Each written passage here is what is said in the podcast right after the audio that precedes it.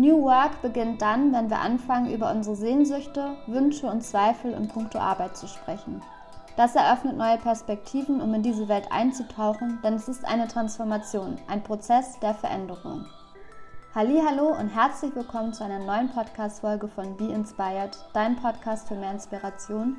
Mein Name ist Lisa Kumbo und ich spreche mit Menschen, deren Geschichten mich inspirieren, faszinieren und mir Mut machen. Zum Thema Remote Work im Kontext von New Work spreche ich in der heutigen Podcast-Folge mit Dr. Sefta Helphab. Sefta hat Wirtschaftspsychologie und BWL studiert mit den Schwerpunkten HR, Unternehmensführung und Organisationsentwicklung. Sie promovierte an der Leuphana Universität zum Thema Transformation, Kommunikation und Führung und publiziert bis heute in Fachschriften zu diesen Themen. Neben ihrer Beratertätigkeit ist Sefta Dozentin für New York und Unternehmenskultur. Als Beraterin hilft sie Unternehmen bei der Transformation und dabei, die Zukunft gemeinsam zu gestalten. Ich freue mich sehr, dass ich mit SEFTA eine Gesprächspartnerin gefunden habe, die durch ihre unterschiedlichen Perspektiven sowohl aus der Theorie als auch aus der Praxis das Thema Remote Work im Kontext von New Work gemeinsam mit mir analysiert. Wir haben Remote Work im Kontext von New Work beleuchtet und sind dabei sehr systematisch vorgegangen. Zum einen haben wir beleuchtet, inwiefern Remote Work eine unglaubliche Transformation beinhaltet und was diese Transformation ausmacht, mit welchen Fragestellungen sich sowohl die einzelnen Menschen, also wir als Individuen beschäftigen, aber auch, was es bedeutet für Organisationen und Unternehmen. Zum anderen haben wir über das Thema Begegnungen gesprochen im Kontext von Remote Work, wie sich das verändert hat, was dabei auch wichtig ist und welche Ansätze und Perspektiven in dieser Auseinandersetzung helfen. Führung ist natürlich auch ein sehr elementar wichtiges Thema im Kontext von Remote Work zu beleuchten. Wir sind insbesondere auf das Thema der empathischen Führung eingegangen weil dieses insbesondere im Zuge des neuen Arbeitsmodells eine wichtige Führungsaufgabe beinhaltet.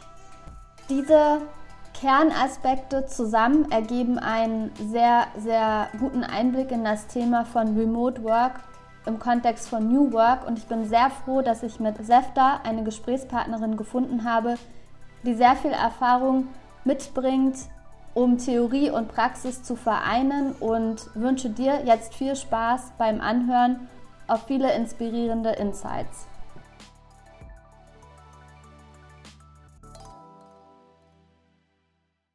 Ja, herzlich willkommen zu einer neuen Podcast-Folge von Be Inspired, dein Podcast für mehr Inspiration. Ich bin heute hier zusammen mit Dr. Sefta Helphab und ich freue mich sehr, Sefta, dass du dir heute die Zeit nimmst, um mit mir ein bisschen über das Thema Remote Work im Kontext von New Work zu sprechen. Und bevor wir da so ein bisschen tiefer einsteigen in das Thema und das von auch deiner Perspektive als New Work-Expertin auch beleuchten, würde ich einfach den Ball mal an dich abgeben und vielleicht können wir starten mit einem kleinen Check-in. Also wie bist du heute da? Wie geht es dir? Und vielleicht magst du dich auch kurz vorstellen an alle, die jetzt heute zuhören. Ja, vielen Dank. Danke für die Einladung. Ich freue mich auf unseren Podcast heute. Ich check auch total gerne ein. Ich muss sagen, ich bin so ein bisschen wie das äh, lange Wochenende hier in Hamburg, total grau und windisch in diesen Tag gestartet. Ich glaube, ich habe diese Stimmung irgendwie aufgesogen vom Wochenende und bin daher noch ein bisschen gräulich unterwegs, was eigentlich gar nicht ist, gar nicht meine Farbe. Ähm, äh, du wirst das sehen, weil du siehst, dass ich eher bunt unterwegs bin und das bin ich normalerweise auch.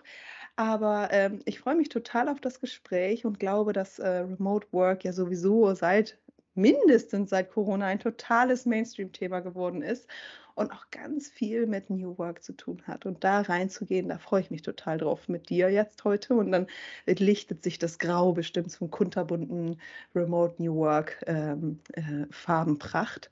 Da freue ich mich drauf. Kurz zu mir, da nehme ich ähm, dich, euch total gerne mit. Ähm, Ich bin in Schleswig-Holstein, ähm, aufgewachsen, habe mich schon immer ähm, also man guckt ja immer so, wofür interessiert man sich eigentlich? Und das habe ich damals mich schon in der Schulzeit beschäftigt und dachte so: „Was sind die Sachen, die ich immer lese und womit ich mich beschäftige?“ Und das war interessanterweise habe ich mir immer so dieses GeoWissen gekauft oder Spektrum, also so Wissenschaftsmagazine, die vor allen Dingen immer mein ähm, ja, meine Aufmerksamkeit gecatcht haben, wenn es um so psychologische Themen ging. Und dann habe ich irgendwie gemerkt, okay, das ist irgendwie anscheinend ein Ding von mir, dass ich mich ein einfach dafür total interessiere. Wobei es gar nicht um so Krankheitsbilder ging, ja? Also, es ging nicht um diese klinische Psychologie, ähm, sondern eher tatsächlich, was bewegt Menschen, wie finden Menschen zusammen. Ich habe das auch immer im organisationalen Kontext fand ich das immer total interessant und bin dann zu meinem, ähm, Studium auch zu meinem absoluten Traumstudium der Wirtschaftspsychologie gekommen, ähm, was total toll war, weil es damals, als ich angefangen habe zu studieren, gab es das in zwei Universitäten. Das waren Lüneburg und Bonn. Das ist heutzutage sieht das schon ganz anders aus, weil ganz viele Wirtschaftspsychologie studieren. Ich finde es auch richtig, richtig gut. Und für mich war das ein totaler Glücksgriff, dass ich das, dass ich das studieren konnte damals, als das noch relativ neues Thema war und man gecheckt hat, oh, BWL hat auch was mit Psychologie zu tun und man kann ganz viel aus der Psychologie in die BWL ähm, und in die Unternehmensführung äh, mit einbringen. Und so habe ich das studiert, bin dann, hatte dann ein paar äh, Praktika, Praxiserfahrungen, äh, habe nebenbei immer gearbeitet. Also das war ähm, sowieso schon immer, weil ich mich mal selbst finanzieren musste und daher äh, auch immer in der Arbeitswelt mit drin war. Und habe dann auch äh, verschiedene Jobs gehabt. Und die Entscheidung war, ob ich Richtung Psychologie oder BWL gehe mit meinem Studium, was sehr psychologielastig war. Und dann habe ich mich für die äh, BWL-Seite entschieden, gesagt, da möchte ich jetzt äh, eine neue Perspektive mal bekommen. Und das war tatsächlich eine gute Lernkurve, weil ich da im, im Bachelor sehr stark die psychologische Perspektive hatte. Und äh, das hat mir auch total viel Freude gemacht. Und ich habe einfach gemerkt, dass mich dieses tiefe Themen reinknien, dass das irgendwas für mich ist. Mhm. Also, dass ich, ähm, also das, was ich in meiner Jugend hatte, dass ich mir so Fachzeitschriften genommen habe und mich da reinsteigern konnte, das ist geblieben und bin dann in die Promotion in Lüneburg gegangen, wo ich mich auch mit dem Thema der organisationalen Veränderung beschäftigt habe, aber aus einer psychologischen Perspektive und zwar darüber, wie kann man für, äh, Führungskräfte äh, so fit machen, dass die Mitarbeiter mitnehmen können. Also wie funktioniert Kommunikation, Partizipation. Und nach meiner Promotionszeit, die sehr gut lief, hatte ich, war ich dann noch an der ähm, TU in Hamburg als ähm, ja, Habilitantin und bin dann aber abgebogen, weil ich dachte, so jetzt muss ich mal anpacken, Ärmel hoch und ran und bin dann in der Beratung durchgestartet tatsächlich, was für mich ähm, in zweierlei Hinsicht total toll war. Zum einen konnte ich jetzt das, was ich theoretisch mich reingelesen habe, mich beschäftigt habe, äh, jetzt praktisch in Organisation umsetzen wirklich in die Transformation reingehen. Und da spielten Kulturwandel, Führung, Zusammenarbeitsthemen ein ganz großes Thema, das ganze Thema Agilität. Und zum anderen war das toll für mich, weil ich eine junge Mutter war. Ich hatte eine eineinhalbjährige Tochter und dann in die Beratung zu gehen, das war schon besonders. Ähm, aber das hat alles gut geklappt und das hat mich die letzten Jahre äh, begleitet. Ich konnte auch zwischendurch bei der Hamburger Hochbahn noch arbeiten, aus der internen Sicht und ähm, habe jetzt ein Arbeitsmodell, was was so verschiedene Welten zusammenbringt. Zum einen bin ich in der Beratung als Social Partnerin unterwegs und zum anderen bin ich Dozentin für das ganze Thema New Work ähm, und äh, agile Transformation. Und das beschäftigt mich eigentlich schon seit längerer Zeit, äh, treibt mich diese Themen um, theoretisch und praktisch. Und das macht mir auch große Freude. Ja, vielen, vielen Dank äh, für, für die Einblicke, Sefta. Ich Du hattest jetzt ganz äh, viele spannende Stationen schon angesprochen. Mich würde tatsächlich mal interessieren, wenn wir mal einsteigen in das Thema Remote Work. Äh, du hattest es eben gerade schon erwähnt. Äh, gerade durch die Corona-Pandemie ist ja das Thema Remote-Arbeiten oder eher gesagt, wie wir arbeiten, ja nochmal eine ganz andere Perspektive angenommen.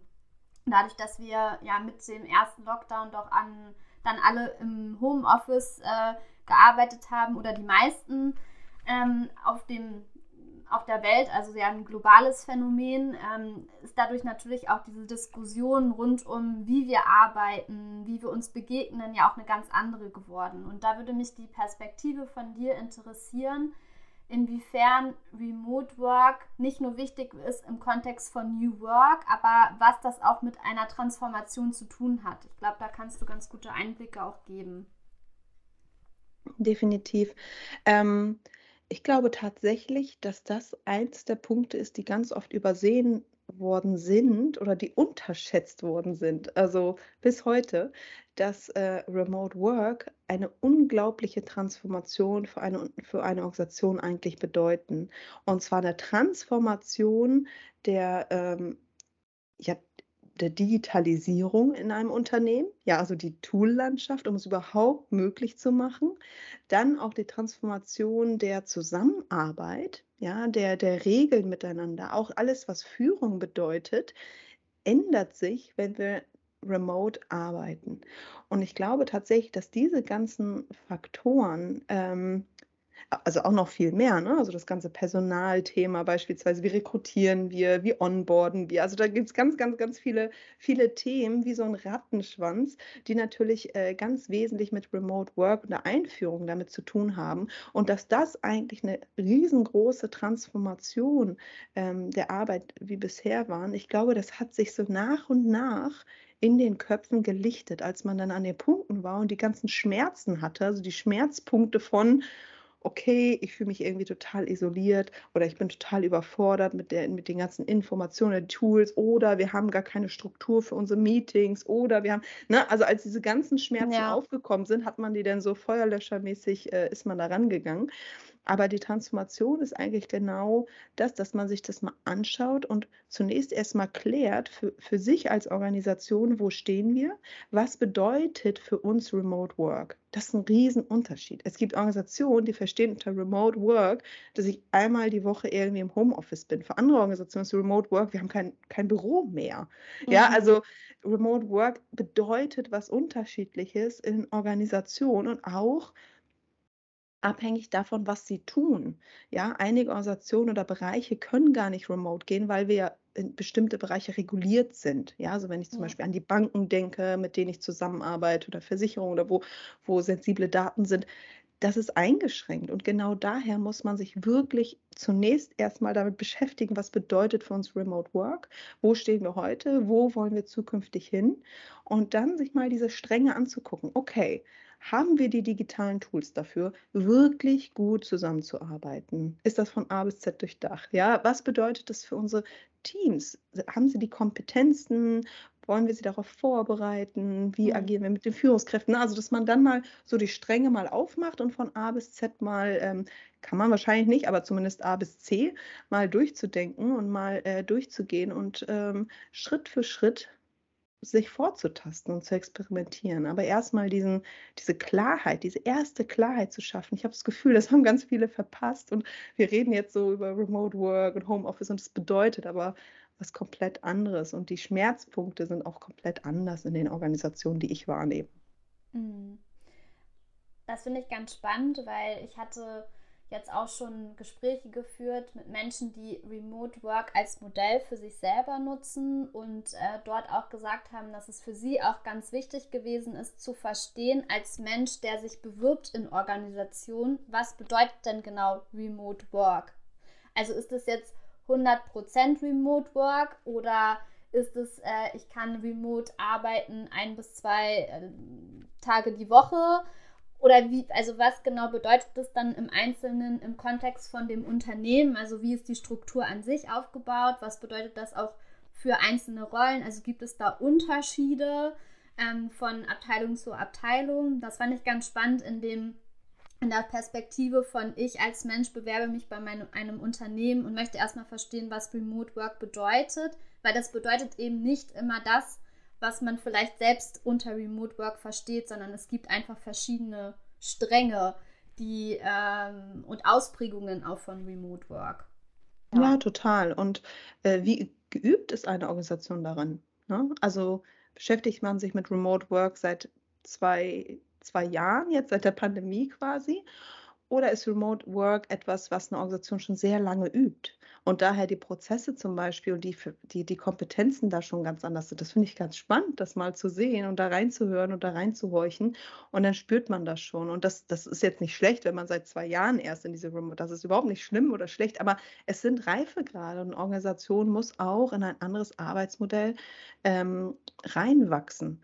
Und das ist, glaube ich, das, wo, wo wir so ein bisschen ins kalte Wasser geschubst worden sind. Also in vielen Organisationen, was ja in Deutschland einfach noch so ist, dass viele Remote Work eher die Ausnahme war äh, und, ja. und vereinzelt mal irgendeine, äh, ne, also so, so vereinzelte Menschen in der Organisation mal Remote Work gemacht haben. Aber so als komplettes da, da sind wir noch in der Übung und ich glaube, dass das ist okay und das anzuerkennen ist okay und daher eher die Aufforderung, du, das ist ein Prozess, ein Transformationsprozess und der ist jetzt noch nicht zu Ende, weil wir das jetzt einfach zwei Jahre machen, sondern wo gibt es Punkte, wo wir noch nicht bis C gedacht hatten, sage ich mal, oder welchen Strang haben wir uns noch gar nicht angeguckt oder wo haben wir ein Pain, den wir noch gar nicht angegangen sind. Ähm, ich glaube, die Frage ist brandaktuell tatsächlich. Ja, das stimmt.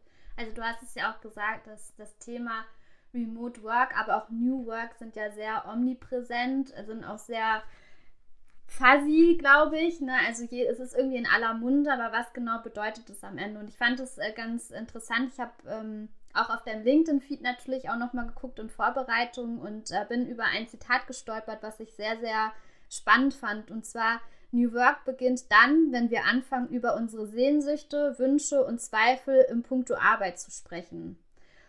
Und ich glaube, das äh, eröffnet auch nochmal eine neue Perspektive, in, in, in diese Welt einzutauchen und genau das eben auch zu sagen, es ist eine Transformation, es ist ein Prozess, ein Prozess der Veränderung denen wir uns aber auch einlassen sollten. Denn es gibt ja jetzt auch Bewegungen und Ströme, wo man sieht, äh, Unternehmen wie jetzt zum Beispiel Airbnb, die ja mit ihrem Remote Framework jetzt auch gerade erst an die Öffentlichkeit gegangen sind und das sehr präsent äh, treiben. Es gibt aber auch genau andere Beispiele von Unternehmen, wo man denkt, die sind sehr modern und innovativ und beteiligen sich ja auch eigentlich an den digitalen Tools, die wir heutzutage verwenden. In dem Fall jetzt zum Beispiel Apple, die jetzt sagen, unsere Mitarbeitenden sollten wieder an ihren Standort zurückkehren.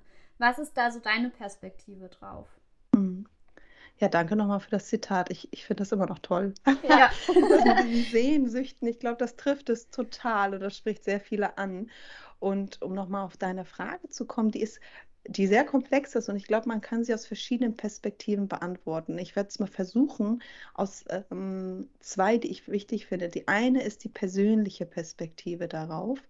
Ähm, erstmal, und das ist, das ist die, die Frage nach Sehnsüchten ähm, und die und die Perspektive darauf, was ist eigentlich für mich, für mein Lebensmodell das richtige Arbeitsmodell und nicht ja. andersherum. Ja, und das ist ja die Grundfrage. Und das ist ja genau das, was du meintest mit, ich bewerbe mich irgendwo hin, habe diese Vorstellung. Ja, die hat man natürlich, weil man ein bestimmtes Lebensmodell vor sich hatte, das man gerne leben möchte, ob das mit Familie ist, mit seinen Hobbys, mit seiner Vorstellung oder totaler Drive und sagen möchte, ich, ich verändere die Welt. Ne? Und oder ich möchte unbedingt in, eingebettet sein. Mir ist Kontext total wichtig. Ich möchte meine Kollegen haben. Ich möchte genau in dieser Stadt arbeiten, ja, und genau da bleiben ja. oder ne, so. Und das ist die eine Perspektive drauf. Und das ist natürlich, das ist ja der Ursprung eigentlich von New Work von ähm, ähm, Friedhof Bergmann, der ja sehr stark auf einer philosophisch-individuellen Ebene zunächst erstmal gefragt hat, äh, zu sagen, was ist das, was du wirklich, wirklich willst? Und er hat das ganz stark verbunden mit diesem Arbeitsmodell. Ja, er hat ganz stark gesagt, so, so, das wäre, also seine Utopie, sage ich mal, war ja immer diese Ein-Drittel-Perspektive. Ja, ein Drittel Erwerbsarbeit, weil wir müssen ja auch Geld verdienen, was tun, ja. ja. Ein Drittel irgendwie so Ehrenamt, also etwas tun, um etwas zurückzugeben, was mir Spaß macht, wo ich nicht unbedingt das für Geld tue sozusagen oder da kein, kein nicht auf der, also keine Erwerbstätigkeit. Und ein Drittel, und das finde ich ganz interessant, dass er das gesagt hat, war ja diese Selbstversorgung. Also er selber ist ja auch jemand, der wirklich auch Holz gehackt hat und da sehr, ne, so, also das ist mal so dahingestellt, das ist vielleicht für jeden was anderes sozusagen, aber das hat ja ganz stark was mit Arbeitsmodell zu tun. Ich habe das Gefühl, diese Pandora öffnen wir jetzt gerade, dass wir entscheiden können und nicht der Arbeitsvertrag, wie unsere Arbeitswelt aussehen kann. Einfach nur mit wie vielen Stunden, wann und wo. Ja, und da gibt es ja. ja. noch ganz viele andere Fragen, aber nur mal mit diesen Fragen runtergebrochen. Und das hat ja ganz konkret was mit Remote Work auch zu tun. Und das ist die individuelle Perspektive auf, auf das Thema. Ja, und mhm. sich damit auseinanderzusetzen und tatsächlich auch sich zu überlegen, was funktioniert für mich gut. Ja, was, was passt in mein Leben, was brauche ich, brauche ich die Anbindung und sich da Klarheit zu verschaffen. Ich glaube, das ist, das ist zunächst erstmal diese Sehnsucht überhaupt zu entdecken und sie tatsächlich in einem Arbeitsumfeld mit reinzubringen. Die unternehmerische Perspektive, die möchte ich auch zeigen, weil die ist eine ganz, ganz andere auf das Thema tatsächlich. Und auch nur ein kleines Thema, aber ich glaube, da kann man auch alles ansprechen. Aber was da total spannend ist in diesem also in dieser Verbindung von New Work, Remote Work, ist aus einer Organisationsperspektive, dass es unglaublich viele Chancen ähm, ergibt, wenn man tatsächlich mit den Remote Work Gedanken in Zeiten von The Great Resignation ja. agiert. Ja, was bedeutet das? Das bedeutet, dass wir ähm, in, in einem Arbeitsumfeld haben, wo wir in der, ähm, wo wir sehr viele wechselwillige äh, Mitarbeiterinnen in den Organisationen sitzen haben.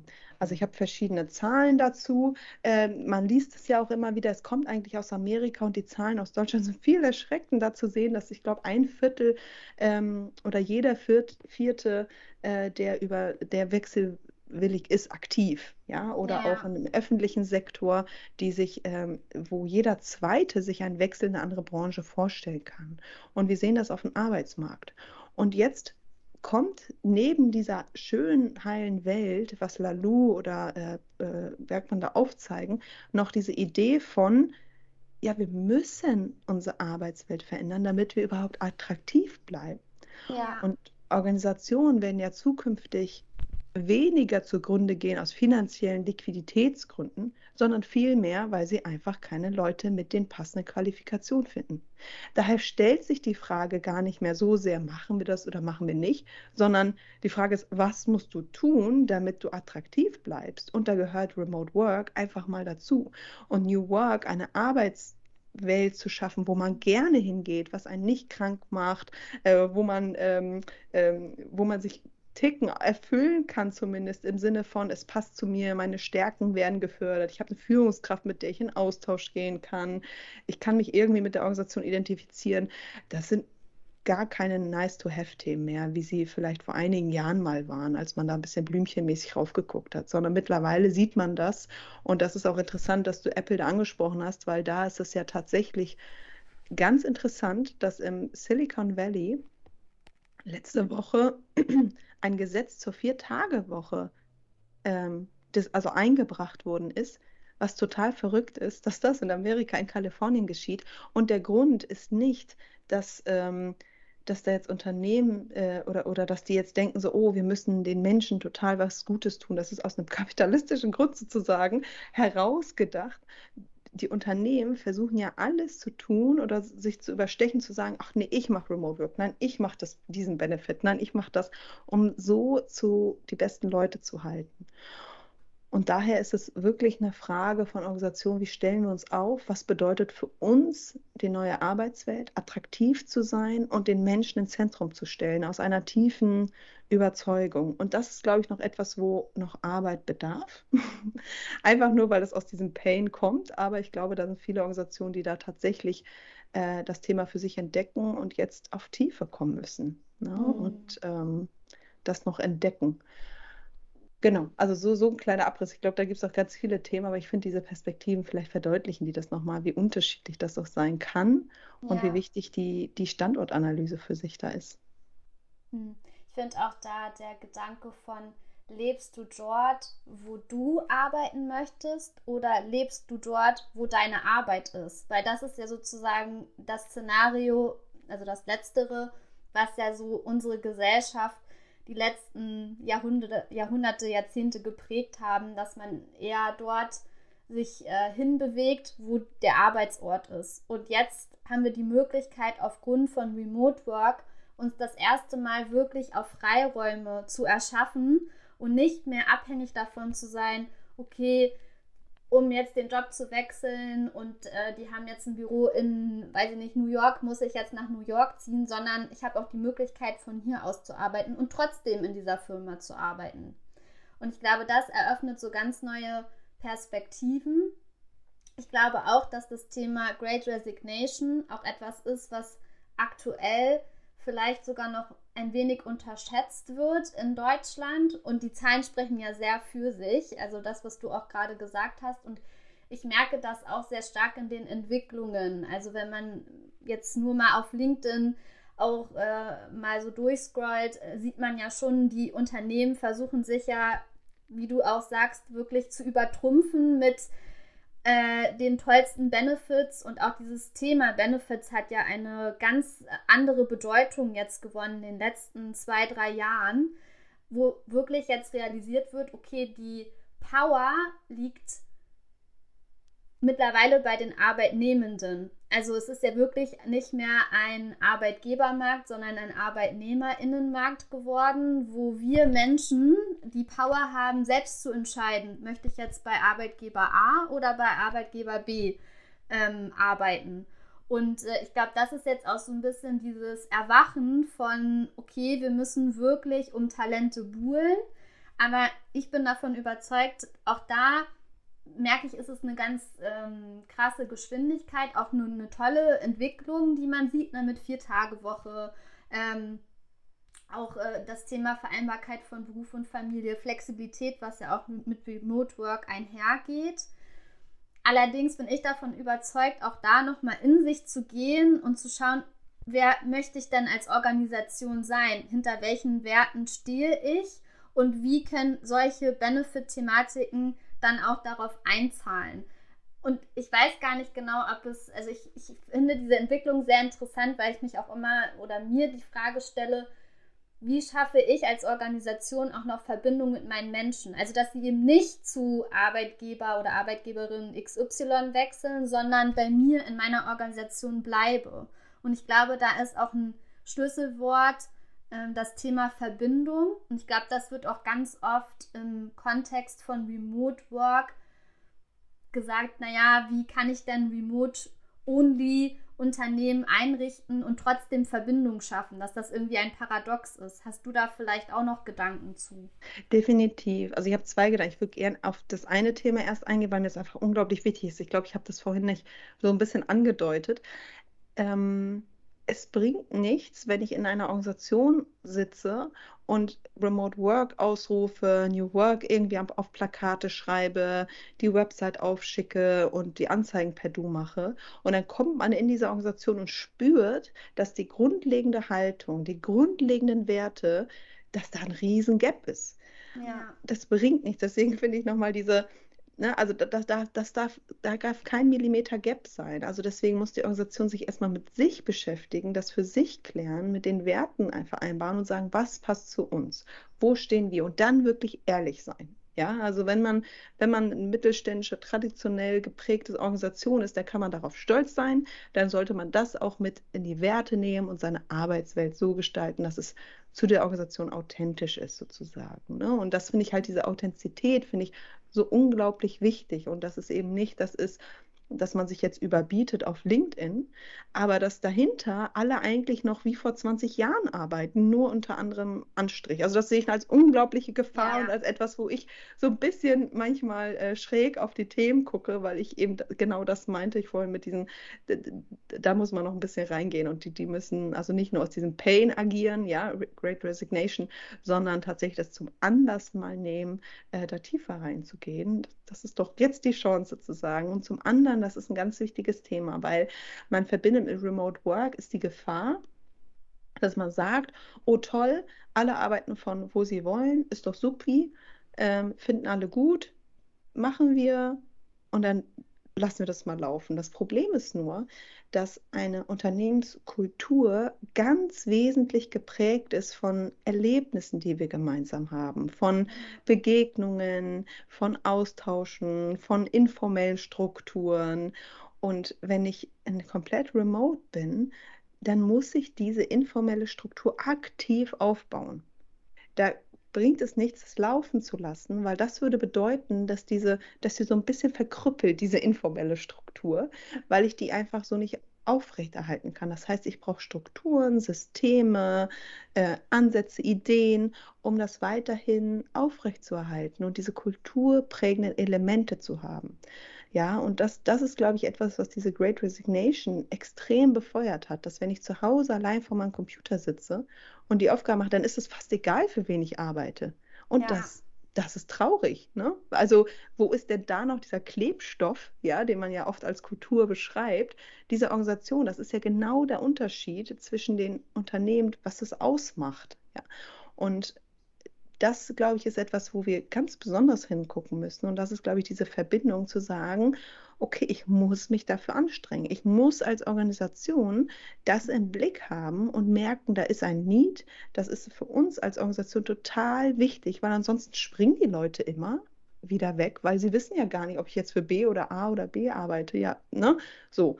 Und dafür ist auch in der Remote ähm, Organisationswelt total wichtig zu schauen, treffen wir haben wir bestimmte Treffpunkte, machen wir Team-Events, ähm, machen wir irgendwelche Coffee-Dates. Das ist auch eine unglaublich starke Führungsaufgabe, diese kulturprägenden Elemente zu integrieren. Das ist ein ganz wichtiger Führungsblock, den man hat und der ist vielleicht der war schon immer wichtig, aber ich glaube, dadurch, dass wir einfach in den Organisationen waren, hat jeder selber, also war das einfach da und hat pulsiert.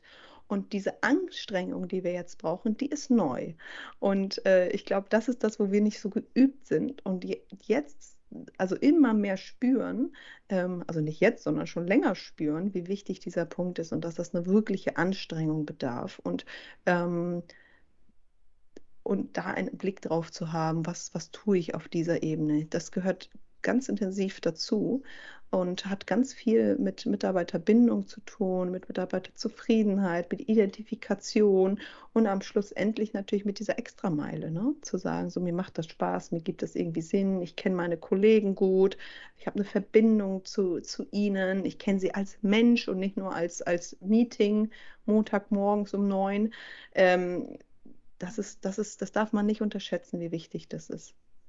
Ja, das stimmt und man sieht da jetzt auch Firmen, die auch sagen, okay, wir sind 100% remote only, dass die auch darauf setzen, auf Begegnungen. Also, dass das ein wesentlicher Bestandteil von der Kultur ist, einmal im Jahr oder zweimal im Jahr auch zusammenzukommen an einen Ort, weiß nicht, einen inspirierenden Ort vielleicht auch. Ähm, ich hatte jetzt neulich auch ein Gespräch mit äh, einer, die bei Gambit arbeitet und das ist auch ein 100% äh, Remote äh, ihre Position und die hat sich total darauf gefreut, jetzt endlich mal ihre Kolleginnen, insbesondere nach der Pandemiezeit, auch in live mal zu treffen. Und äh, die sind vier Tage, ich bin der Meinung, nach Andalusien, also nach Spanien geflogen und haben sich eben dort begegnet, getroffen, haben auch so ein bisschen natürlich wahrscheinlich auch ähm, Dinge gemacht, so als Unternehmen, aber auch Freizeitaktivitäten, um sich einfach besser kennenzulernen.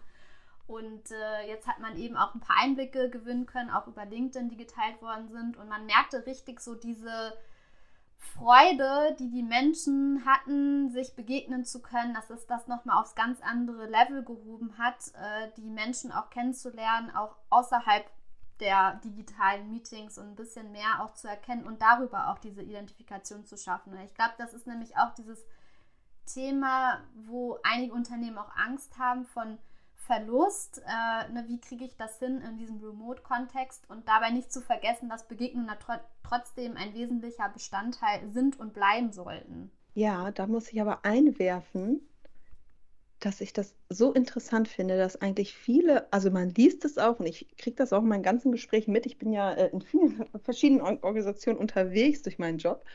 Und das ist so spannend, dass dass das total betont wird. Ja, durch Begegnung, das ist so wichtig mhm. und wir mhm. müssen uns kennen. Also total Common Sense. Und ja. dann wird aber unter dieser Begegnung verstanden, wir treffen uns im Büro mittwochs äh, von 9 bis 16 Uhr. Und also, dass man das noch nicht entkoppelt. Also, das, das, das haben ja. Tech-Unternehmen schon seit Jahren tun die das. Seit Jahren, die, in, die international, die crossfunktional arbeiten, machen ja schon seit Jahren so, dass sie sich wirklich ganze Tage frei nehmen, nur Teamtage machen, äh, so, so Konferenzen veranstalten, einfach nur Einblicke für eine Woche alles. Und das tun sie nicht aus Jocks und Dollerei, das kostet ja auch alles was, aber die wissen, wie wichtig diese, diese Verbindung ist, aber auch dieses Wissen onboarden, das Wissen zu vernetzen, ähm, also auch fachliche Treffen da zu ermöglichen. Und das ist ganz interessant, dass diesen Sprung haben ich glaube, den brauchen wir in einigen Organisationen. Das möchte ich überhaupt nicht generalisieren. Aber das ist so in meinen Gesprächen, spüre ich das immer sehr oft, dass diese Begegnung etwas ist, was man denkt, was, dass man das im Büro machen muss. Ja, also, ja. Äh, ne, und, und deswegen jetzt wieder äh, ganz viele Organisationen, ja, äh, Ostern war, glaube ich, so ein Stichtag zu sagen, so, und jetzt kommen alle wieder zurück ins Büro und wir machen diese zwei, drei Tage und jetzt müssen wir uns da wieder sehen und begegnen. Kann man auch alles machen, das ist total berechtigt. Ähm, und trotzdem gibt es eine andere Art von Begegnungen und Level, sich zu treffen, kulturell zu bonden, ähm, diese kulturprägenden Erlebnisse. Das muss nicht unbedingt, ne, das, das, das ja. ersetzt nicht unbedingt. Das ist auch gut, dass wir uns im Büro wieder treffen. Und trotzdem ist das mal eine Chance, genau das mal zu hinterfragen und zu durchdenken und auch mal äh, einen anderen Blick auf Begegnungen und Vertrauensbasis zu schaffen. Ähm, es gibt ja diese großen Studie und im Rahmen von den letzten Jahren und vor allen Dingen im Rahmen von, von Remote Work hat das ganze Konzept von psychologischer Sicherheit extrem an Aufwind gewonnen. Und psychologische Sicherheit bedeutet ja, dass ich mich in meinem Arbeitsumfeld gesichert fühle, äh, meine Meinung zu sagen oder mal zu kritisieren oder mal eine total verrückte Idee einzuwerfen, wo ich denke so, oh, die ist total verrückt, aber ich sag's jetzt mal. Oder ähm, na, etwas weiß ich, auszukotzen oder sowas, ja, oder was zu sagen, wo man denkt, so, oh, das geht jetzt aber gar nicht. Und das ist die psychologische Sicherheit, die ich herstellen kann. Und die Studien zeigen ja, dass ich das nur schaffe, wenn ich eine vertrauensvolle Arbeitsumgebung habe. Und Vertrauen baue ich halt nicht durch, durch unbedingt ein Sachmeeting auf, sondern das baue ich ja auf, indem ich die Menschen dahinter kennenlerne, Anknüpfungspunkte. Und ähm, dass diese, also dass diese Ground überhaupt geschaffen wird. Ich glaube, das ist total äh, wichtig und die Chance. Und das bedeutet nicht unbedingt, wenn ich im Büro bin, habe ich das jetzt. Ja. Ne? Also ob ich mich jetzt virtuell zusammensetze oder äh, das, das ist erstmal was anderes. Ne? Das ist die grundlegende Haltung. Und ich glaube, jetzt erweckt so eine, so eine ähm, Chance, sich da vielleicht auch tatsächlich mit dem Thema Begegnung und Team und was bedeutet Team und was ist diese, dieser Klebstoff, diese Kultur, die uns ausmacht, sich damit tatsächlich ähm, das aktiv zu praktizieren. Ich glaube, das zahlt auch ganz wesentlich auf das Thema Führung ein. Das hattest du ja eben auch nochmal angesprochen. Aus deiner Perspektive gesprochen, wie würdest du sagen, im Kontext von Remote Work, aber auch New Work, hat sich das Thema oder die Perspektive auf Führung verändert? Oder was braucht es da auch für Kompetenzen in dem Feld? Ich glaube, es ist tatsächlich, also was sich in Führung verändert hat, ist, dass diese, diese ausgeprägte Rolle des People Leads, ähm, dass die mehr zum Vorschein gekommen ist. Das ist auch etwas, was vor Corona war, aber durch, durch, jetzt ist es einfach wie durch ein Brennglas nochmal klarer geworden. Und was das bedeutet, ist eben, dass ich aktiv dafür sorge, zu gucken, wo steht jeder in meinem Team.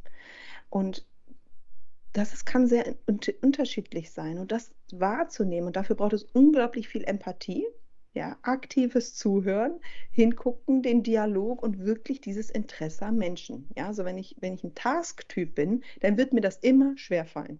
Mhm. Ja, wenn ich ein People-Typ bin, dann wird mir das immer leicht fallen und ich ja. werde es wahrnehmen und hingucken. Und daher ist es so wichtig, dass, dass Führungskräfte in so einer Rolle auch People-Typen sind, die, die davon angereizt sind, die das auch wirklich interessiert.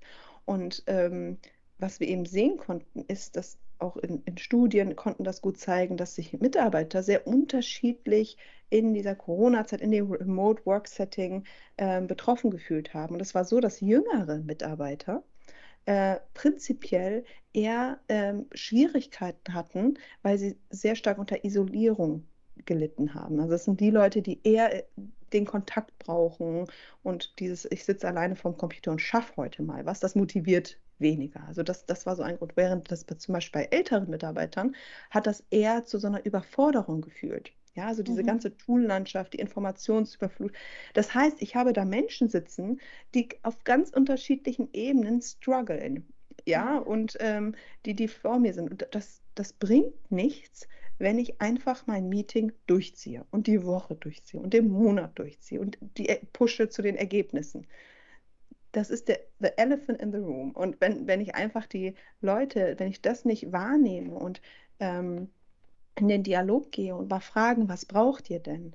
Äh, oder im Check-in mal einführe, mal zu gucken, wo steht eigentlich je, jemand und dann darauf zu reagieren, dann, dann wird es mittelfristig, langfristig dazu führen, dass ich da Leute sitzen habe, mit denen ich keine Verbindung habe wo ich nicht weiß, was treibt die Menschen eigentlich, dann soll ich denen Feedback geben und weiß gar nicht, was für Feedback ich denen geben soll, weil ich ja nie mit denen spreche und das nicht wahrnehme, ja. dass jemand total motiviert ist, aber ausgebremst wird, weil, weil wir da totale, weil ich Micromanagement mache. Oder dass da jemand sitzt eigentlich total todtraurig, weil man irgendwie ähm, äh, da nicht sich in dem Setting ongeboardet fühlt. Ja.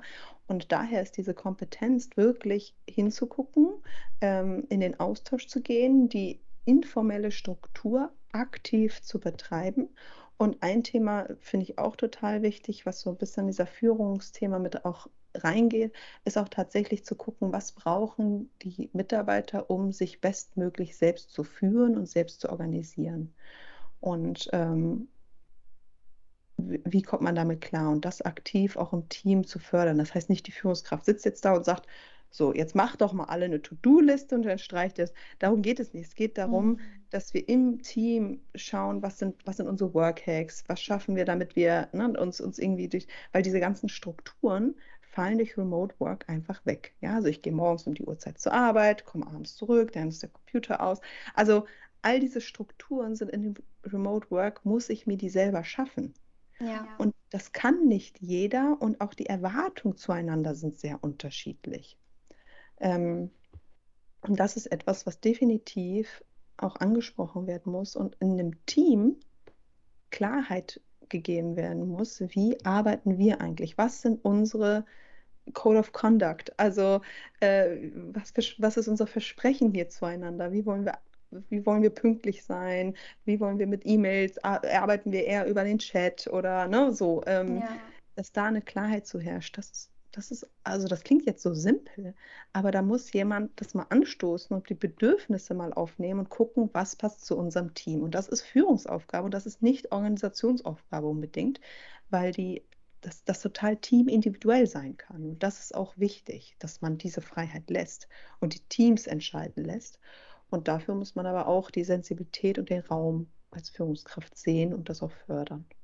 Mhm wir bei uns in der Organisation, wir leben und praktizieren die Holakratie und äh, haben jetzt vor zwei Jahren auch das Prinzip der geteilten Führung ein, eingebracht. Äh, also einmal die Leadlings auf der einen Seite, also die so für die fachlichen Themen zuständig sind und dann die sogenannten, wie bei uns äh, sie heißen, Performance Integrator, die sich eben um den Mensch kümmern. Und ich habe auch das Gefühl, dass aufgrund der Pandemie das Thema empathische Führung auch einen ganz größ also einen größeren Stellenwert eingenommen hat, als ich vorher wahrgenommen habe, was ich sehr wichtig finde. Und in der Holakratie, also so wie wir das gerade praktizieren, auch mit geteilter Führung, finde ich das sehr, sehr wertvoll und wichtig. Ich bin aber davon überzeugt, dass auch wenn ich im Fall bin, auch ein Liebling, ich trotzdem auch immer verstehen sollte, wie geht es meinen Menschen in meinem Team. Weil nur wenn ich dieses Verständnis habe und das Vertrauen auch gegenüber äh, äh bringe und mir auch entgegengebracht werde, kann ich auch verstehen, was bewegt jetzt äh, mein Team, was bewegt den einzelnen Menschen, was stehen, stecken da auch für Bedürfnisse dahinter, um darauf dann auch reagieren zu können. Und ich finde, in diesem ganzen Kontext von Remote Work ist das Thema empathische Führung sehr wichtig und das Thema der Flexibilität, also auch den Mitarbeitenden Vertrauen zu schenken im, im, im Sinne von, mir geht es gerade nicht gut, das ist okay. Es ist okay, nicht okay zu sein. Es ist okay, sich auch die Flexibilität zu nehmen, zu sagen, äh, nachmittags äh, ist Kinderbetreuung angesagt, da werde ich nicht arbeiten, sondern ich arbeite dann irgendwie davor oder danach. Also dass eben auch dieses ganze Thema und Verständnis von, wir arbeiten von 8 Uhr morgens bis äh, 18 Uhr abends, also diese, dieser 8-Stunden-Tag, gar nicht mehr so gedacht wird wie einmal früher, als wir im Büro saßen und das so die Norm gewesen ist, sondern das auch zu durchbrechen. Und ich glaube, auch dort ist das ein ganz wesentlicher Aspekt von Führung, den Mitarbeitenden dieses Vertrauen und Zutrauen zu schenken, damit sie auch selbst erkennen, ich kann diese Flexibilität für mich auch nutzen. Weil oftmals ist ja genau das so dieser Hype rund um Remote Work und auch New Work, dass wir selbst organisiert entscheiden können. Und einigen Menschen fällt es leichter als anderen. Und denen, denen es nicht leicht fällt, auf diesen Weg zu begleiten und zu sagen, das ist völlig in Ordnung. Ja, also die ganze Art und Weise, wie wir gemeinsam arbeiten, hat sich verändert. Und es ist in Ordnung, auch seine eigenen Bedürfnisse im Kontext der Arbeit auch ähm, gleichwertig zu stellen und nicht hinten an. Ja. Ein ganz wichtiger Punkt, ganz klar. Und also ich unterstreiche das auch äh, mit dem, dass wir noch viel mehr, also dass diese Empathie oder empathische Führung da einen ganz wesentlichen Aspekt einnimmt, den wir äh, jetzt schrittweise, glaube ich, noch mehr sehen und beleuchten und von links nach rechts angucken und eben auch zu der Idee kommen, oh, okay, vielleicht müssten wir dann Führung ein bisschen aufteilen und sagen, okay, das ist eine fachliche Führung, die heißt PO, das ist eine, ähm, äh, eine Menschführung, das heißt People Lead und das ist ein, ne? also da, da kommen wir ja jetzt so langsam hin, ähm, dass wir verstehen, dass es verschiedene Aufgaben von Führung gibt, die wir clustern können in verschiedene Rollen und dass wir diese Rollen übergeben. Ich glaube, das wird, das ist ja schon in vielen, so wie du das auch beschreibst, Organisationen und ich kann mir das gut vorstellen, dass das in den nächsten Jahren auch mainstreamiger wird, ähm, da auch wirklich hinzukommen. Ein Punkt, auf den ich da gerne nochmal drauf eingehen wollen würde, weil ich glaube, das darf auch nicht unterschätzt werden, ist einfach, dass Führung hier auch mal wieder ganz stark Vorbild ist. Und das bedeutet auch Vorbild im Rahmen von einer Achtsamkeit.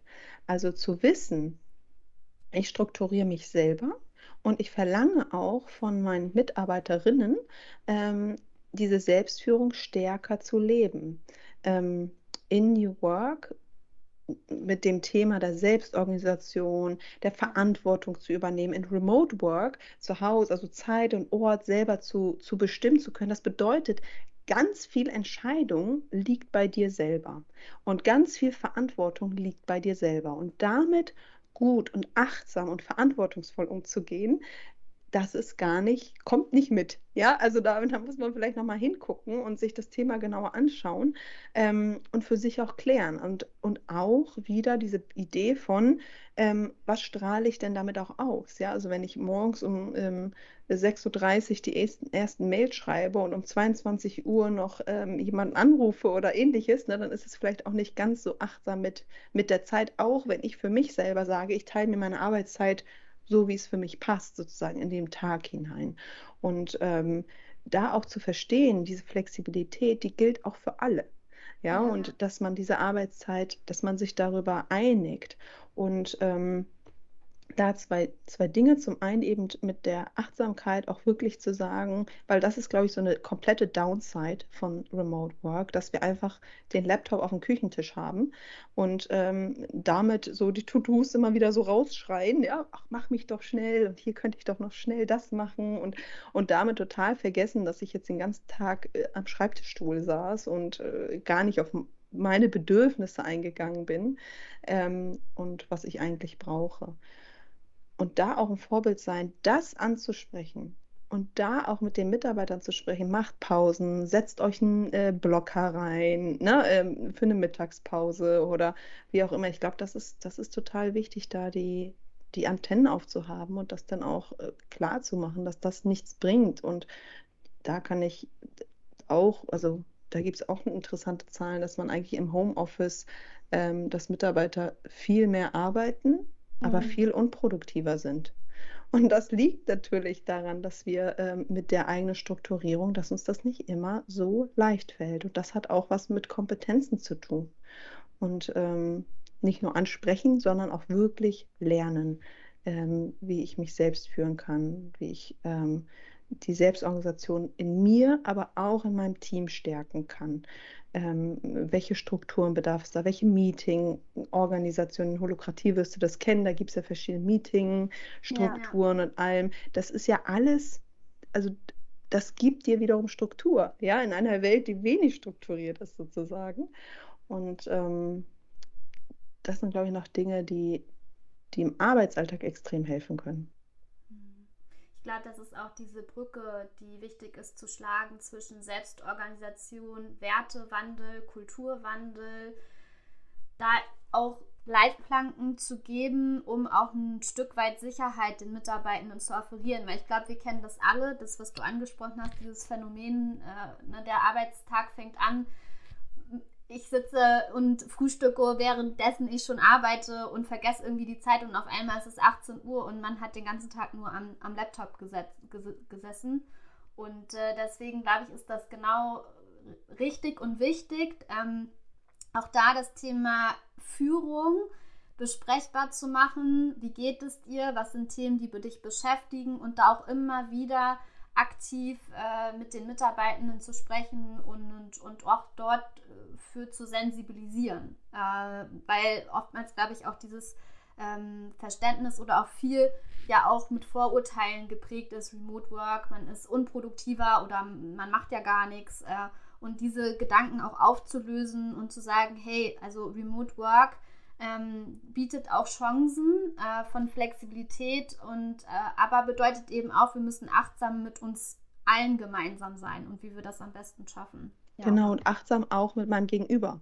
Ja. Ne, und das meinte ich auch so als Vorbild. Also im Team genau. ist man da genau. ja auch immer, also ich gehe achtsam mit mir und meiner Zeit und meinen Ressourcen um, aber genauso mit den anderen. Und äh, wenn da jetzt jemand steht, der ähm, weiß ich nicht, total überlastet ist oder da irgendwas mit familiären Dingen zu tun hat oder ähnliches, dann ist da vielleicht die Zeit anders und ich gehe auch damit achtsam um und nehme das wahr und bin da eben empathisch. Also ich kriege das einfach mit und ich habe da auch ein Ohr für und die Augen für, das auch zu sehen und ähm, da ein Stück weit Rücksicht aufeinander zu nehmen, so dass das dieses Konstrukt überhaupt funktionieren kann. Und da ist es auf der anderen Seite auch wichtig, das artikulieren zu können. Ne? Also und daher wieder zurück auf das Konzept der äh, psychologischen Sicherheit. Jetzt weiß man, was ich damit meinte. Genau. Und zwar diesen Raum zu sagen, so Leute, ähm, heute ist komplettes Chaos bei mir, tut mir leid, ich, ich, wenn das in Ordnung ist, am Nachmittag würde ich gern die zwei Termine nicht mitmachen. Ich habe hier den und den, das und das Problem oder die und die familiäre oder private Situation.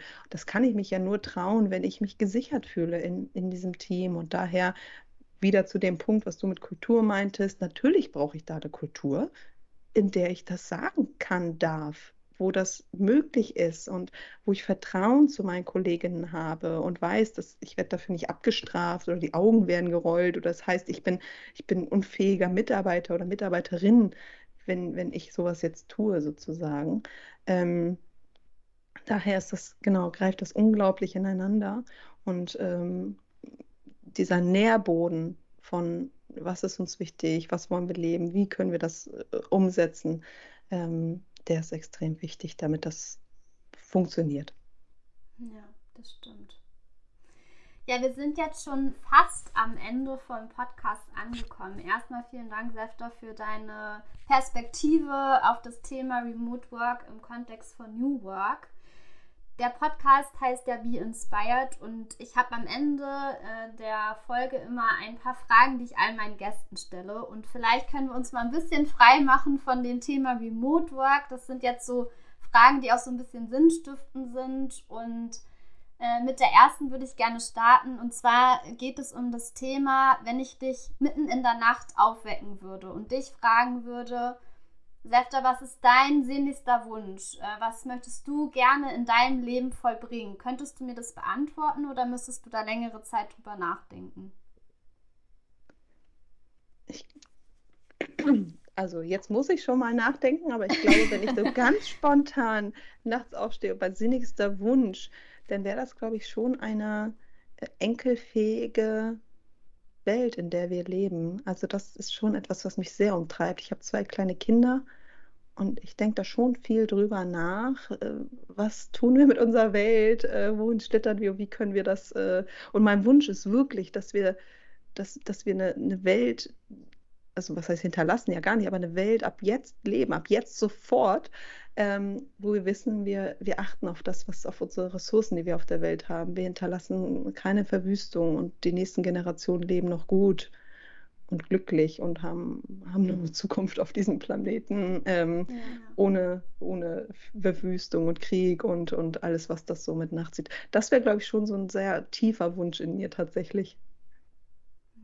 Sehr, sehr, sehr wichtiger äh, Wunsch, glaube ich, gerade in den Zeiten, in denen wir leben und, und hoffentlich schaffen wir das als Gesellschaft da anzuknüpfen, dass wir wirklich eine, ja, eine, einen, einen Planeten hinterlassen äh, für zukünftige Generationen, der äh, auch noch belebbar ist. Und äh, ja, also auf jeden Fall sehr, sehr schön. Und anknüpfend daran, äh, die nächste Frage tatsächlich.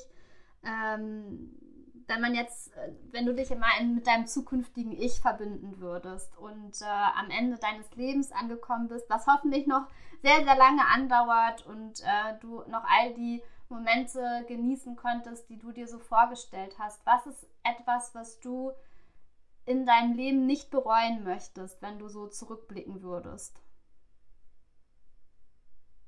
Ich glaube, ich möchte nicht bereuen, zu wenig mit ja, erlebt zu haben, sagen wir es mal so. Also, ähm, dass ich das Gefühl habe, äh, offen gewesen zu sein für andere Menschen, für andere Kulturen, äh, neugierig geblieben bin für, für die Dinge, die diese Welt uns bereithält. Und das, das möchte ich wirklich nicht bereuen oder missen oder sagen, so, oh, ich, ich habe das, das und das gar nicht gesehen oder so. Also das finde ich, das macht ja auch das, das Schöne am Leben und das Schöne an unserem Zusammenleben auf der Welt ja auch aus. Und ähm, nee, das möchte ich nicht missen. Ich glaube, bisher war ich ganz gut damit. ich hoffe, das bleibt so. Und dass diese Neugierde mich noch an viele Orte und Stellen und Verbindungen auf der Welt ähm, bringen möge. Ja, Menschen und Verbindung ist ja auch so das, was den Podcast ausmacht. Gibt es denn Menschen in deinem Leben, die dich inspiriert haben auf deinem Weg, immer noch inspirieren, vielleicht auch Türen geöffnet haben? Kannst du da Einblicke gewähren?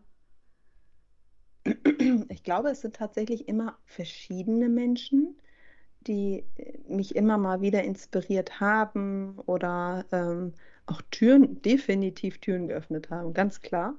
Ähm, ich glaube, inspiriert hat mich immer meine Oma, die ja ähm, aus der Türkei als Gastarbeiterin in ein Land kam, als Analphabetin. Das fand ich immer unglaublich, äh, was, was sie geleistet hat und was sie hinterlassen hat, um für ihre Kinder eine Zukunft zu äh, dazu. Also das steckt, glaube ich, ganz tief in mir, diese ganz starke Bewunderung. Ähm, ähm, das, das hat mich immer, also es inspiriert mich vollkommen, also dieses totale Ego-freie ähm, in, die, in die Welt gehen. Und ansonsten, ja, ich weiß gar nicht, ob ich einzelne Menschen habe, das sind eher immer so, so, ich bin gar nicht so jemand, der einzelne Menschen total bewundert oder sowas, sondern eher so mal so eine Aktivität oder mehr was, was ein Mensch mal ähm, bewegt oder voran, also keine Ahnung, Beyoncé dafür, weil sie für mich die größte äh, Feministin auf der Welt ist. So, äh, ja. das, das, inspiriert mich total und das auch nicht nur sagt, sondern das einfach durch, durch Taten tut und schon bevor das alles mainstreamig war, eine komplett weiblich äh, schwarze äh, Band aufgestellt hat, mit der sie auf Tour gegangen ist. Oder also sowas finde ich dann immer inspirierend. Ja. Also so Aktivitäten, etwas, was ein Mensch tut. Ähm, was, was rangeht. Und vor allen Dingen auch, das inspiriert mich auch sehr, das ist auch sehr in mir, Menschen, die für andere Menschen auch total selbstlos Türen öffnen. Das hatte ich immer mal wieder in meinem Leben. Ähm, dadurch, dass ich als Arbeiterkind mit Migrationshintergrund in die Uni-Welt gekommen bin und ähm, da total, ja, auch teilweise lost war und dann da auch der eine Professor, das werde ich auch nie vergessen, mir die Tür aufgemacht hat für ein Stipendium, mich da gefördert hat, was mir unglaublich viel finanziellen Druck rausgenommen hat. Ähm, und eine Professorin, die ich bis heute als Mentorin habe, die mich da immer wieder begleitet und inspiriert und an die Hand nimmt. Also das bewundere ich total an Menschen, äh, dieses weitergeben zu wollen und dieses ähm, ja, zu sehen, da ist jemand oder ich kann jemandem helfen, ohne, ohne irgendwelche anderen Gedanken. Das finde ich auch, das hatte ich ganz, also das hatte ich öfter in meinem Leben und das hat unglaublichen Respekt und Begeisterung für diese mhm. Menschen in mir. Und das ist auch etwas, was ich hoffentlich immer mal wieder tun kann und tun werde. Ähm, das finde ich sehr wichtig und sehr schön. Ja, das finde ich total schön, das zu hören, weil darum geht es auch so ein bisschen, dass äh, in all den Grausamkeiten, die ja auch auf der Welt aktuell passieren und schon immer passiert sind und wir uns, glaube ich, auch so ein bisschen verlieren können in diesen ganzen negativen Nachrichten, dass äh, es aber auch noch ganz viel Positives gibt und dass es auch Menschen gibt, die selbstlos anderen helfen, äh, denen man begegnet, die einen inspirieren, mutig zu sein, neue Wege zu gehen. Und äh, deswegen ähm, finde ich das sehr, sehr schön, dass du das äh, ansprichst. Und äh, ja, im Leben begegnet man immer Menschen, die so unerhofft auch in ein Leben treten, wo man denkt so, Huch, wo kommst du denn jetzt her? Äh, und ein Türen öffnen, von, mit denen man nie gerechnet hat. Und ähm, ja, das ist äh, wirklich sehr, sehr, sehr schön und sehr wichtig. Und deswegen finde ich die Botschaft, die du gerade auch gesagt hast, sehr, sehr wertvoll. Und äh, hoffe, dass das auch andere inspiriert, darüber auch mal ein bisschen nachzudenken und das auch wertzuschätzen, so welche, welche, welchen Menschen man begegnet und woraus man Inspirationen auch ziehen kann. Die letzte äh, Frage, die ich dir gerne stellen wollen würde, du gibst ja auch, also du bist ja auch Dozentin äh, und äh, gibst ja jetzt auch einen neuen Kurs äh, New Ways of Working. Wenn jetzt äh, Menschen, die hier zugehört haben, sich gerne mit dir in Verbindung setzen wollen würden äh, oder vielleicht auch tatsächlich an deinem Kurs partizipieren möchten, wie kann man sich am besten mit dir in Verbindung setzen? Ehrlich gesagt, auf die Weise, die die Person gerne mag. Also über Mail, ich bin aber auch auf LinkedIn und Twitter unterwegs ähm, und mich da gerne zu kontaktieren. Und ähm, ich bin da auch tatsächlich offen. Das kann von einer Frage sein, wo man einfach in den Austausch kommt, auf ein Coffee Date oder tatsächlich zu sagen, so ich habe, äh, ich finde es auch immer total schön, das ist auch vielleicht, was ich inspiriert finde, wenn man Menschen auch auch schreibt, wenn man etwas, eine Idee aufgenommen hat oder einen Gedanken noch mitgeben möchte oder mitgenommen hat selber. Und von daher, genau, also kommt gerne auf mich zu, schreibt mir eine Mail oder auf den Social ähm, Networks. Instagram geht auch, aber da bin ich gar nicht so aktiv und äh, Zing auch nicht. Also da, da bin ich überall drauf, habe überall Profile, gar kein Thema. Und ich finde es vor allen Dingen spannend, was bewegt einen Menschen dazu ne? und was, was sind jetzt die Themen, die einen da interessieren. Und tatsächlich ist das Thema für mich mit dem New Ways of Working, ähm, versuche ich das wirklich auch aus verschiedenen Perspektiven zu betrachten und nicht nur dieses sehr utopische quasi, was ja auch sehr schön ist, das philosophische Bild, was äh, aufzuzeigen, sondern tatsächlich auch runterzuholen auf deine und meine Wirklichkeit und auf der anderen Seite auch auf Organisationsebene, was können denn jetzt Organisationen auch tun und treiben? Und das finde ich einen sehr schönen Dreiklang. Ja, also dieses philosophische, gesellschaftliche, dann zum anderen dieses individuelle, wo, wo stehe ich, was ist das, was mir gut tut, was ist mir wichtig, also jetzt nicht, mhm. Was denken andere oder was ist das, äh, ne, was das glauben ja, andere, ja. was Erfolg ist und das mache ich jetzt so, ähm, und zum anderen auch als Organisation sich zu finden, in den Prozess zu gehen und in die Selbstorganisation zu, zu wagen, in neue Führungsmittel zu gehen. Das, ist, das sind schon große, große Themen, aber mit, mit einer Leichtigkeit das zu gehen, das macht es so viel einfacher. Und das ist, glaube ich, so, so eine Kernbotschaft da, auf jeden Fall das Verbissene abzulegen und äh, ähm, kleine Brötchen backen und keine, keine super krassen, tollen Ziele, die man total schön vermarkten kann, sondern im Hier und Jetzt das Jetzt schöner für uns zu machen. Das sind sehr, sehr schöne Abschlussworte. Vielen, vielen Dank für deine Perspektive, für dein Vertrauen auch äh, hier Einblicke gewährt zu haben und äh, für deine Zeit. Und äh, an der Stelle kann ich jetzt nur noch Danke sagen. Super, danke dir auch für den Austausch, die Fragen und ähm, ich freue mich über weitere Themen in deinem Podcast und natürlich, wenn sich Menschen inspiriert fühlen oder ein Thema haben oder total konträr sind, da auch ein Feedback zu hinterlassen. Ich hoffe, du gehst genauso inspiriert aus diesem Gespräch, wie ich es gegangen bin, als ich mit Sefta gesprochen habe. Und ich möchte nochmal einige wesentliche Aspekte aus dem Gespräch hervorheben. Denn Remote Work ist im Kontext von New Work ein wesentlicher Bestandteil und ein wichtiges Thema in der Auseinandersetzung. Denn mit Remote Work befassen wir uns mit der Thematik, wie, von wo und wann wir arbeiten. Es ist eine Auseinandersetzung von dem Individuum, also deinen und meinen Bedürfnissen. Also lebst du dort, wo du arbeiten möchtest oder dort, wo deine Arbeit ist. Das ist ein wesentlicher Transformationsshift in der Einstellung, die wir durch Remote Work und New Work erreicht haben, dass wir unsere Bedürfnisse mit unserem Arbeitsmodell vereinen und nicht andersherum. Zum anderen hat Remote Work im Kontext von New Work eine große Relevanz im Kontext von Organisationsentwicklung und der Auseinandersetzung mit der Frage, wer sind wir als Organisation, was bedeutet Remote Work für uns als Organisation, welche Werte wollen wir vertreten? Und welche Modelle können wir unseren Mitarbeitenden anbieten, die auch authentisch zu uns passen. Denn im Kontext von The Great Resignation und vielen Mitarbeitenden, die wechselwillig sind, ihren Job aufzugeben und sich nach etwas Neuem zu orientieren, ist sehr, sehr hoch. Und dabei sich nicht als Organisation zu verlieren und, und viele Thematiken zwar äh, nach außen hin anzubieten und auch mit diesen New Work-Ansätzen mitzugehen, sondern wichtig dabei ist auch die Auseinandersetzung mit, wenn wir diese neuen Ansätze entwickeln und auch anbieten, was bedeutet das in der kulturellen Transformation für uns als Organisation?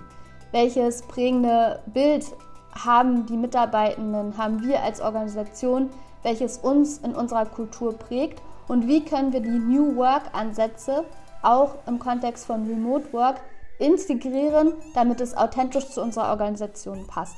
Ich bin sehr gespannt darauf, welche Erkenntnisse du für dich mitgenommen hast. Schreib mir diese ganz gerne auf meinem heutigen LinkedIn-Post oder bei meinem Instagram-Profil. Ich freue mich auf jeden Fall sehr von dir zu hören und freue mich auch darüber, mich mit dir zu connecten. Ich freue mich natürlich auch sehr darüber, wenn du mir eine Rezension da lässt über iTunes und bin sehr gespannt darüber, welche Menschen dich im Kontext von New Work und Remote Work vielleicht inspiriert haben.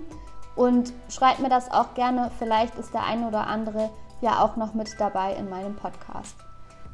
Danke, dass du mich auf meiner Podcast-Reise begleitest. Be inspired and inspire others. Deine Lisa.